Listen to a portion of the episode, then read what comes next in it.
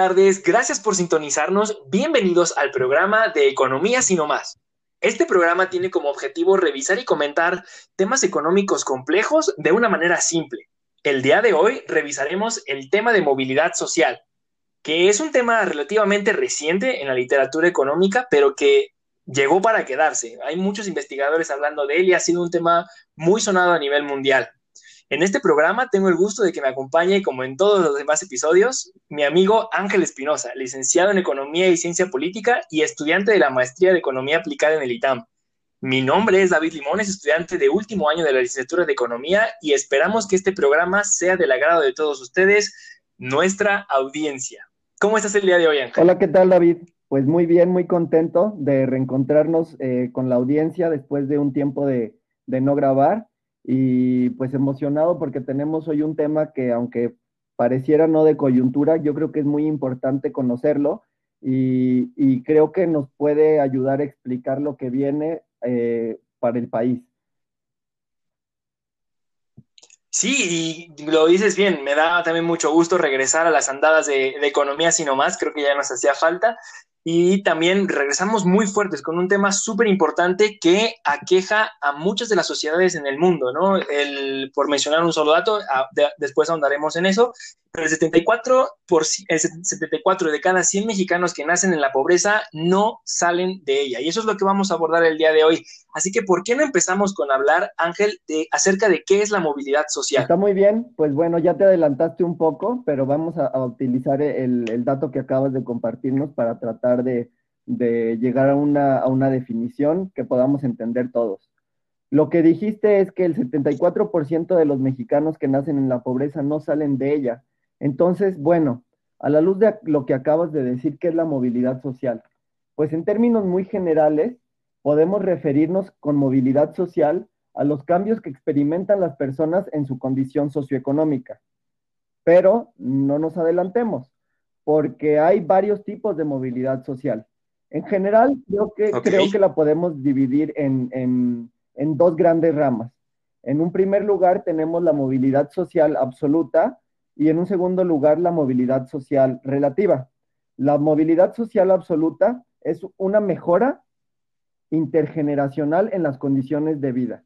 ¿Esto qué quiere decir? Bueno, pues que comparados con nuestros abuelos, nosotros tenemos mayores satisfactores, como una televisión o un celular o acceso a Internet. Nuestros abuelos no tenían este tipo de, de satisfactores o no tenían acceso a otro tipo de elementos como educación o salud.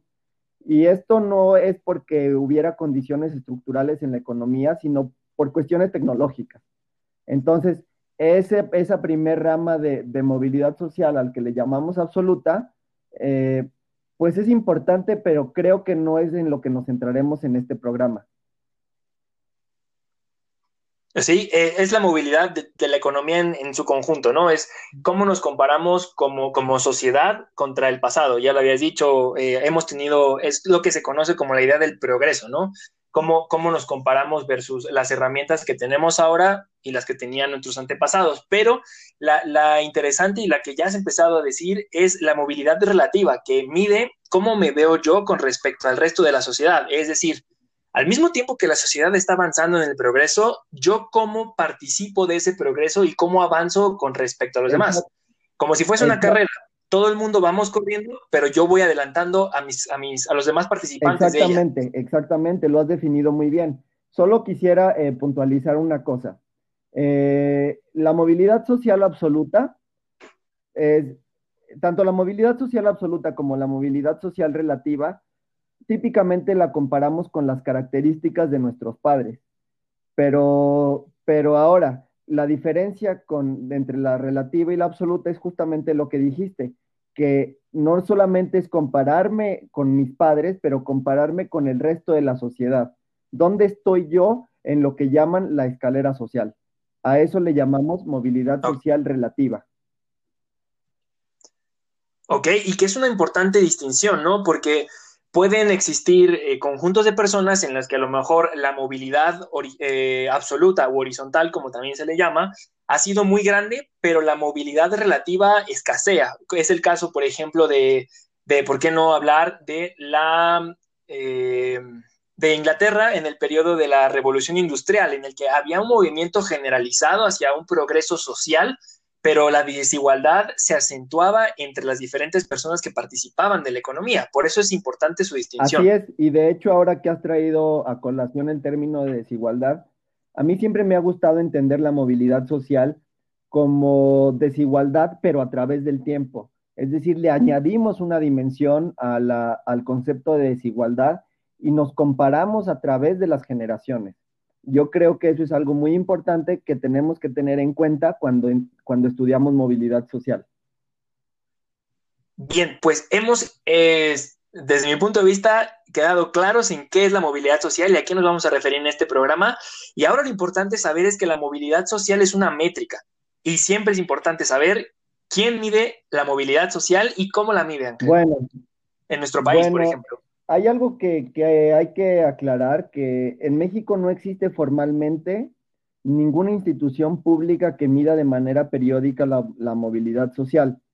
El INEGI hizo varios, eh, ha hecho varias encuestas, pero son encuestas especiales que, en, lo, que en lo que consisten es en preguntar características socioeconómicas a los adultos y, preguntarles si se acuerdan cómo eran las características económicas de ellos mismos cuando eran niños. Y, se les pregunta o se les pide que infieran sobre características económicas también de sus padres. Se han hecho estudios muy interesantes a través de esto, como un estudio cromático de la movilidad social que compara cómo ascienden los grupos en la escalera social dependiendo de su color de piel. Me voy a adelantar un poco a resultados, pero lo que se observa para el caso de México es que las personas con tono de piel más oscuro tienden a, tener mucha menor movilidad social. Ahora. Es decir, que la pigmentocracia de la que habían hablado y que se convirtió en tendencia hace un tiempo es, realidad. Así es, eso es lo que demostró este estudio de, del INEGI de hace un par de años. Pero en México también este, eh, existe una asociación civil que se llama Centro de Estudios Espinosa Iglesias, cuya principal línea de investigación es precisamente la movilidad social. Ellos lo que hacen es, igual que te platiqué, encuestas, pero hacen un ejercicio muy interesante cada seis años para poder conocer las características de la movilidad social para todo el país y, y para distintas regiones y para distintos desagregados como si eres hombre o eres mujer. Estas iniciativas son sumamente importantes y, arrojan resultados muy interesantes. En el mundo. Así es. Eh, dentro de ellos podemos mencionar para el caso del país que, por ejemplo, si eres de la zona sur, el 86% de la gente que nace en la pobreza se queda en la pobreza, versus el 54% del norte, que sigue siendo una movilidad social muy baja pero que eh, genera curiosidad la diferencia de la perspectiva que viven esos dos Méxicos. Pero, eh, perdón, me estabas comentando otros más resultados. No, no, lo único que te iba a decir es que, pues sí, en el mundo se observan resultados muy heterogéneos. Y justo iba a, aterrizarlo al caso de México, que ya lo dijiste, pero vale la pena repetirlo para que la, para que la audiencia logre redimensionar qué es este, cómo, cómo se vive la movilidad social en México y por qué es importante y no, no dejarlo nada más en un, ámbito descriptivo. Así como lo dijiste, eh, pues el, último estudio del SEI de 2019 eh, lo que dice es que 74 de 100 mexicanos que nacen en la base de la escalera social no logran superar la condición de pobreza. ¿Qué significa esto? Que no importa qué es lo que hagan, no importa si traten de ir a la escuela, no importa qué tanto se esfuercen o qué tanto trabajen, van a seguir en una condición de pobreza. Esa es la movilidad social, que las causas y las razones por las cuales un individuo es pobre no dependen de él. Y creo que es un mensaje que ha tratado de, compartir el SEI a lo largo de, pues de su historia y a lo largo y a través de sus investigaciones que un pobre no es pobre porque quiere en México. Un pobre es pobre porque hay condiciones estructurales en la economía que no le permiten ascender escalones en la escalera social. Claro, y que también eh, existe un problema también de, género que también es muy importante, es que, que, hace todavía más difícil o pone más restricciones a la manera en la que la movilidad social se desempeña. Por ejemplo, si eres mujer, tú, también tu movilidad social es menor. Ya habías mencionado el caso de la gente de color, su movilidad social es menor. Y es curioso saber que también la movilidad social considera una parte que se nos la hemos dejado un poco de lado, que es la parte multidimensional, que también me parece algo muy importante que hace el SEI. Es decir, el SEI analiza la manera en la que la movilidad social se da a través de distintas trincheras, por así decirlo. Una de ellas es la educación, otra de ellas es la parte de, la salud, como, pilares importantes de la, de medición. Y esto nos arroja que si tus papás tienen un mayor nivel de educación, es 12 veces más probable que tú puedas tener movimientos generacionales hacia un, hacia un peldaño superior de la escalera. Entonces, creo que también es importante hacer la distinción entre que la movilidad social no solamente es por un nivel de ingresos, sino también es por las, las facilidades o la igualdad de oportunidades que menciona el SEI. Sí, totalmente de acuerdo. La movilidad social tiene muchos aristas mencionaste el arista educativo, pero también hay arista de salud y hay aristas de riqueza y, en cualquier dimensión donde haya desigualdad, ahí puedes estudiar el fenómeno de movilidad social a través del tiempo. Ahora, algo que, también es, muy importante mencionar y creo que vale la pena empezar a discutir en este programa es el, el efecto que tiene o las repercusiones que tiene la baja movilidad social en un país como México. Pero, ¿qué te parece si, si lo vemos después del corte? Claro que sí.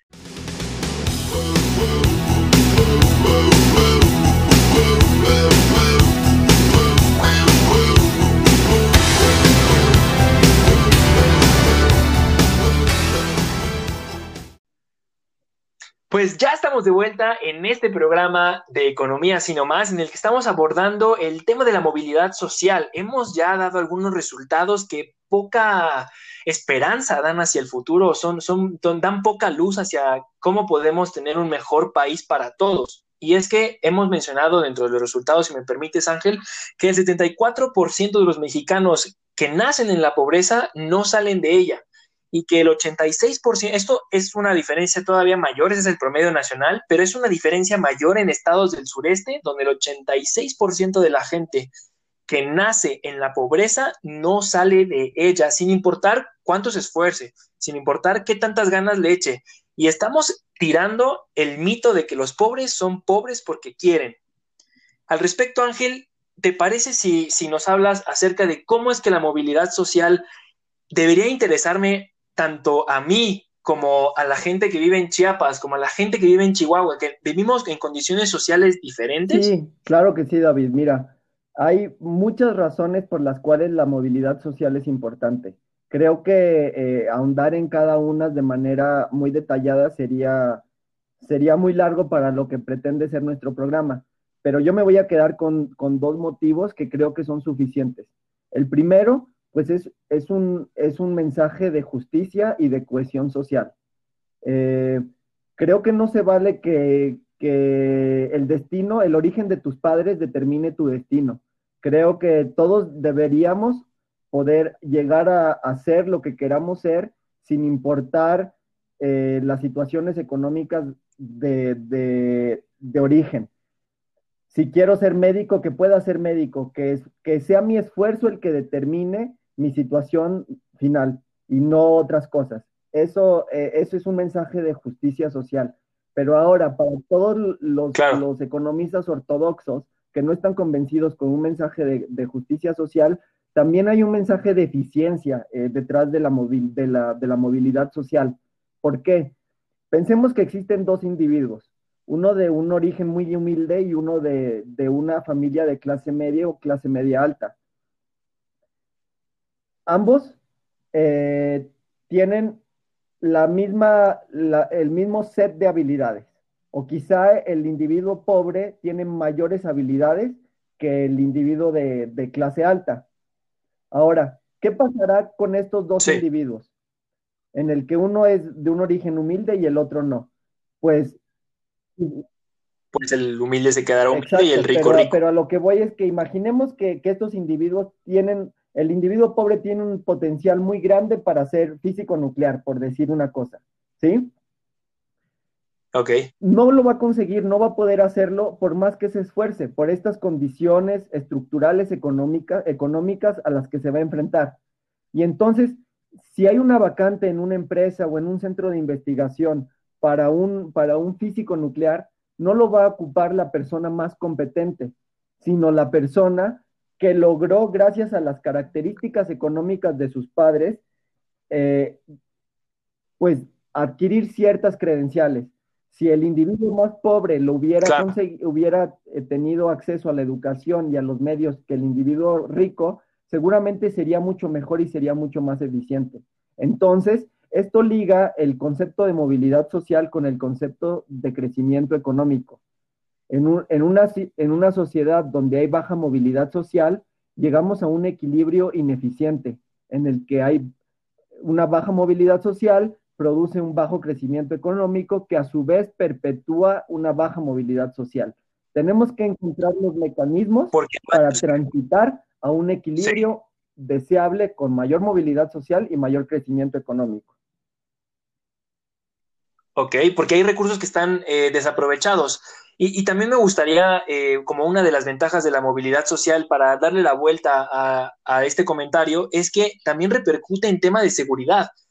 Una mayor movilidad social, una igualdad de oportunidades para todos, hace que la gente tenga menor necesidad de recurrir a, a otros esfuerzos como es el robar, el dedicarme al narcotráfico, para poder tener un estilo de vida eh, para poder vivir bien, ¿no? Para poder tener lo mínimo necesario para poder subsistir.